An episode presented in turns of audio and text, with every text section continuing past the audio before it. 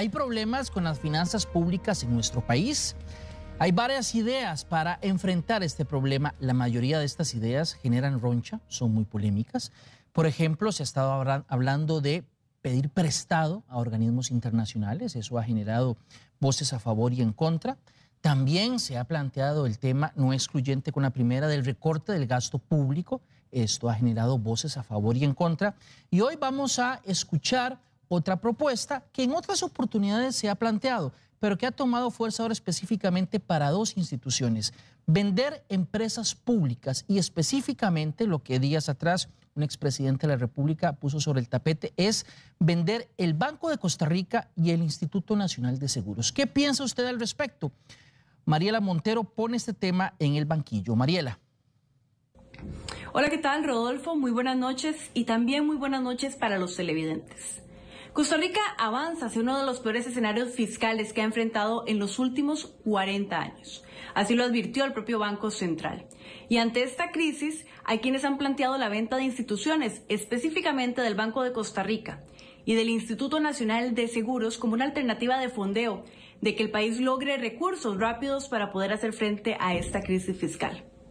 Sin embargo, la idea no es bien recibida por todos y hay quienes más bien señalan que esto podría traer más perjuicios al país y que, como dicen popularmente, terminaría resultando peor la medicina que la enfermedad. Es por esta razón que hoy hemos sentado esta iniciativa en el banquillo para conocer los argumentos de uno y de otro lado. Veámoslo en el siguiente reportaje. Recorte de gasto, más impuestos y refinanciamiento de deuda. El gobierno de Costa Rica baraja opciones para intentar enfrentar uno de los escenarios más oscuros de los últimos 40 años en materia fiscal. Antes de la pandemia, se esperaba un peligroso déficit de 6,2% del Producto Interno Bruto para el cierre del 2020. Ahora, esa diferencia entre ingresos y gastos se disparó a 9,3% del Producto Interno Bruto. En dinero, eso se traduce en 3,2 millones de millones de colones. El gobierno de Costa Rica ya tocó las puertas del Fondo Monetario para solicitar un crédito de rescate por 508 millones de dólares y ahora se alista para negociar otro nuevo préstamo de 1.750 millones de dólares. A cambio, la institución pedirá una serie de condiciones. En medio de estas discusiones hay quienes plantean la posibilidad de vender instituciones como el Banco de Costa Rica o el Instituto Nacional de Seguros para tener recursos que ayuden al país a enfrentar la crisis. La propuesta fue recientemente lanzada por el expresidente Miguel Ángel Rodríguez como parte de la solución fiscal. En estas circunstancias actuales, hablar de la venta de Fanal, con todo respeto, de la venta de Vixa, es, es, hablar de minucias. Eso no, no, no agrega nada. no se trata de cosas token, se trata de cosas de serio. Se trata del INS y del Banco de Costa Rica. En el pasado, los exdiputados Otón Solís y Otto Guevara también habían apoyado esta propuesta. En la actualidad, quienes apoyan la iniciativa aseguran que es urgente para conseguir recursos. Hay que monetizarlas y coger esos dineros para sustituir deuda. Del otro lado, quienes se oponen aseguran que podría resultar peor la medicina que la enfermedad.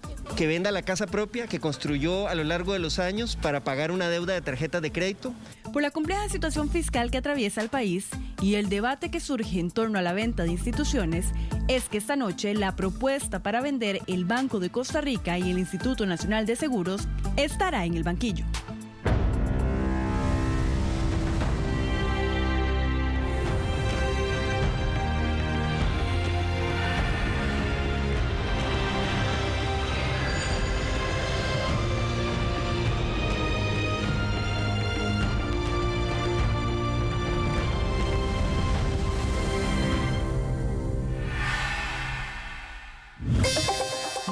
Empresas estatales es una discusión antigua y polémica en Costa Rica.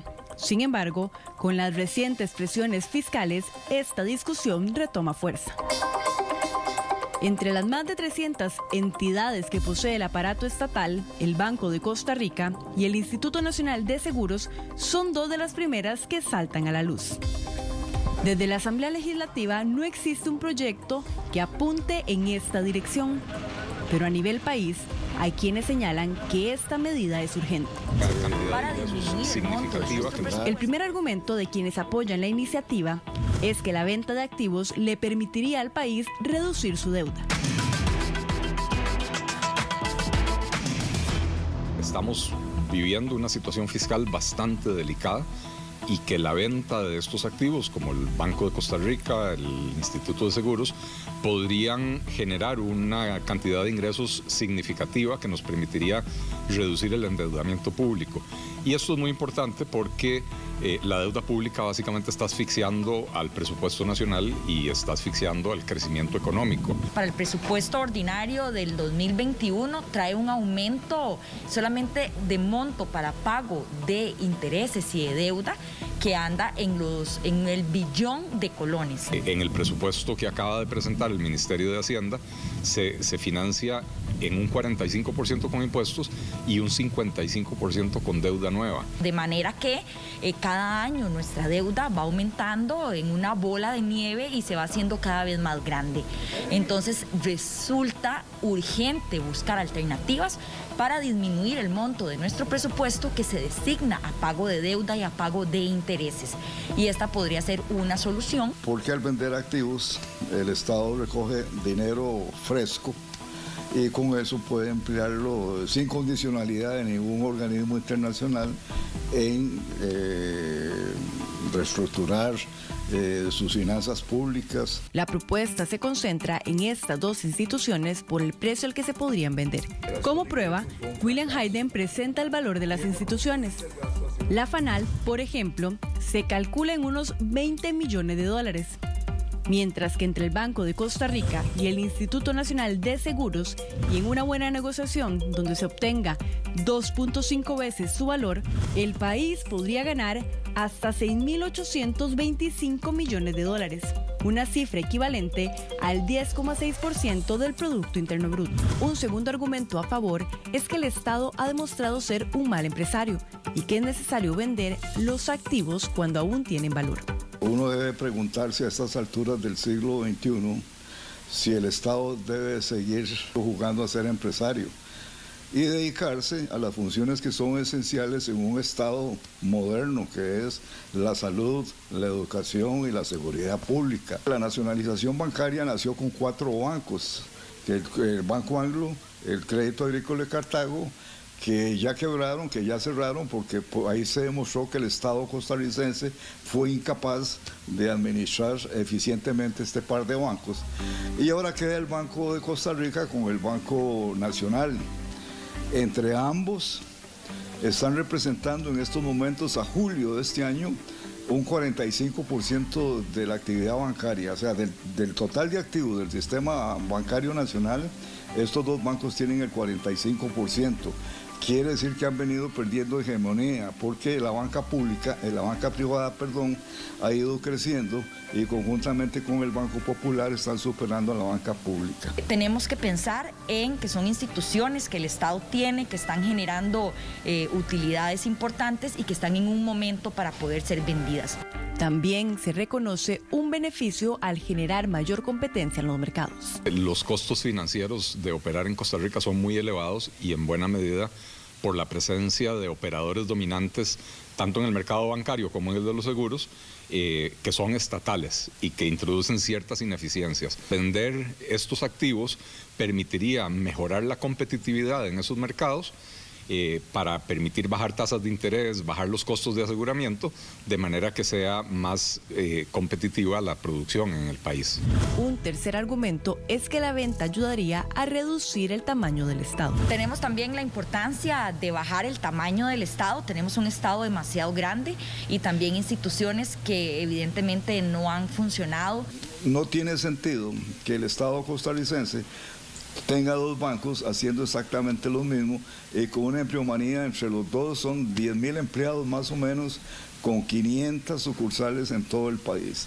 Entonces habría una gran economía de escala si se logra que se venda, por ejemplo, el Banco Costa Rica porque el Banco Nacional por tamaño supera en 1.5 veces los activos del Banco de Costa Rica en 1.6 veces la cartera de crédito del Banco de Costa Rica. Vamos a una pausa y al volver escucharemos los argumentos de quienes se oponen a esta propuesta. Antes de la pausa escuchamos las razones de quienes defienden la venta del Banco de Costa Rica y del Instituto Nacional de Seguros como una alternativa ante la crisis fiscal. Ahora escucharemos a quienes se oponen. Un primer argumento es que con esto no se resolvería el problema de fondo y a la larga habría que buscar más dinero. Bueno, lo primero es que no arregla nada desde, desde el punto de vista estructural. Los ingresos corrientes del gobierno central van a seguir siendo los mismos, los gastos probablemente vayan a disminuir un poco producto de una menor presión de intereses, pero en general van a seguir siendo los mismos.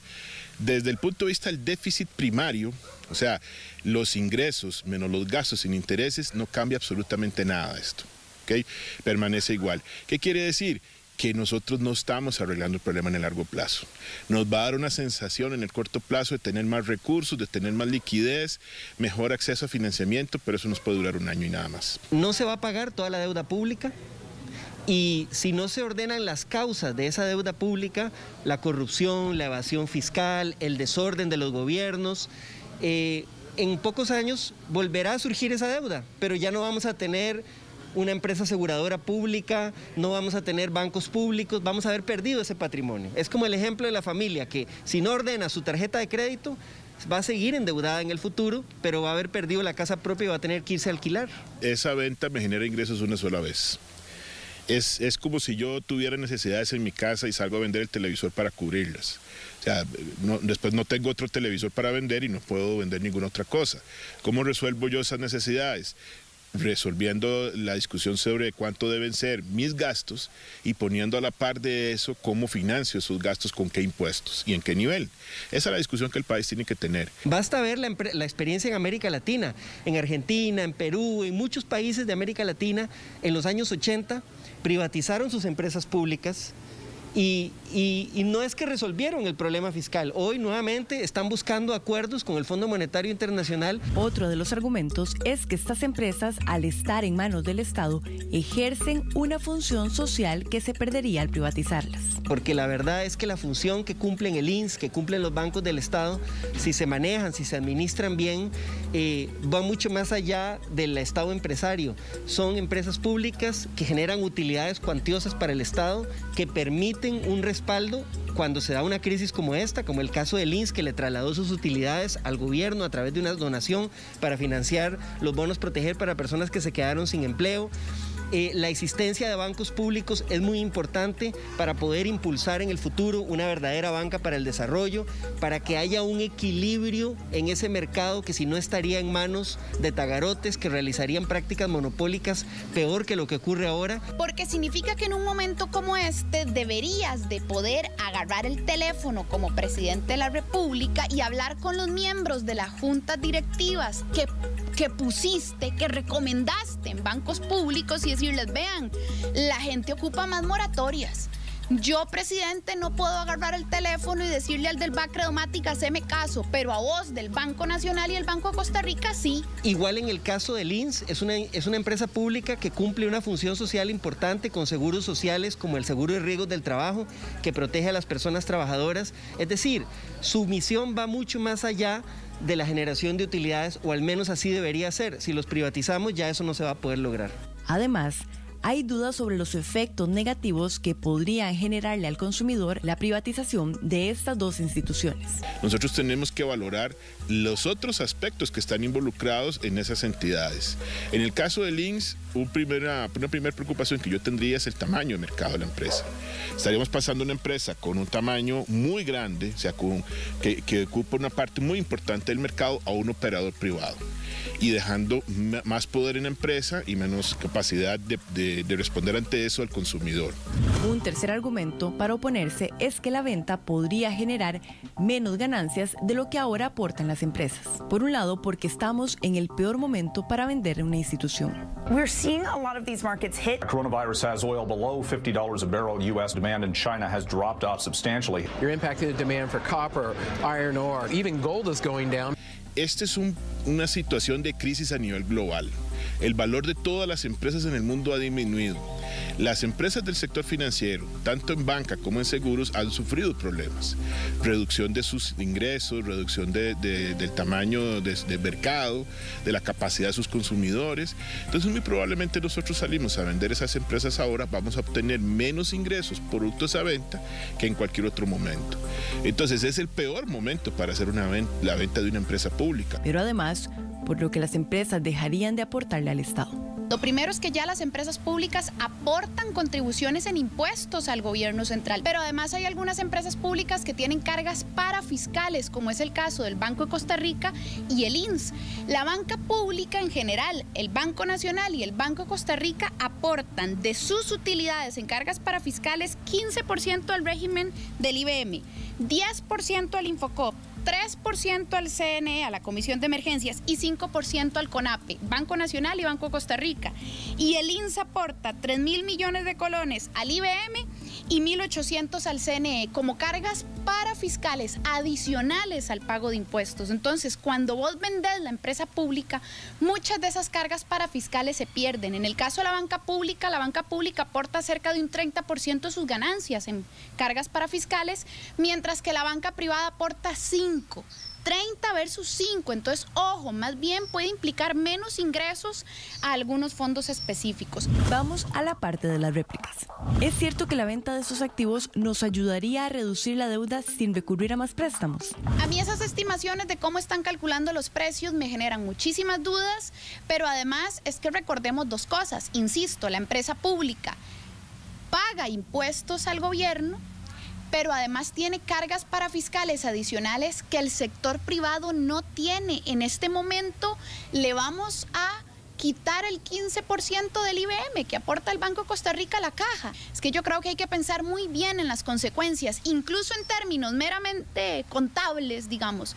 Hasta ahí hay que pensar muy bien las consecuencias. Esas empresas públicas aportan impuestos y cargas extraordinarias. ¿Nos daría la venta de estas instituciones un ingreso momentáneo que no resolvería el problema de fondo? El problema de fondo es precisamente el exceso de instituciones públicas que tenemos en Costa Rica. Eh, y hacer un recorte del gasto eh, permanente, estructural, requiere específicamente cerrar instituciones, fusionar las que están duplicadas y vender activos valiosos que nos permiten hacer este tipo de cosas en este momento. Eh, ciertamente son ingresos de una única vez y por eso es muy importante diseñarlo de una manera estratégica, inteligente y asegurarse de que los recursos se utilicen para amortizar deuda cara y, poder entonces liberar recursos en el presupuesto nacional eh, de manera que no tengamos que tomar otras medidas más complicadas.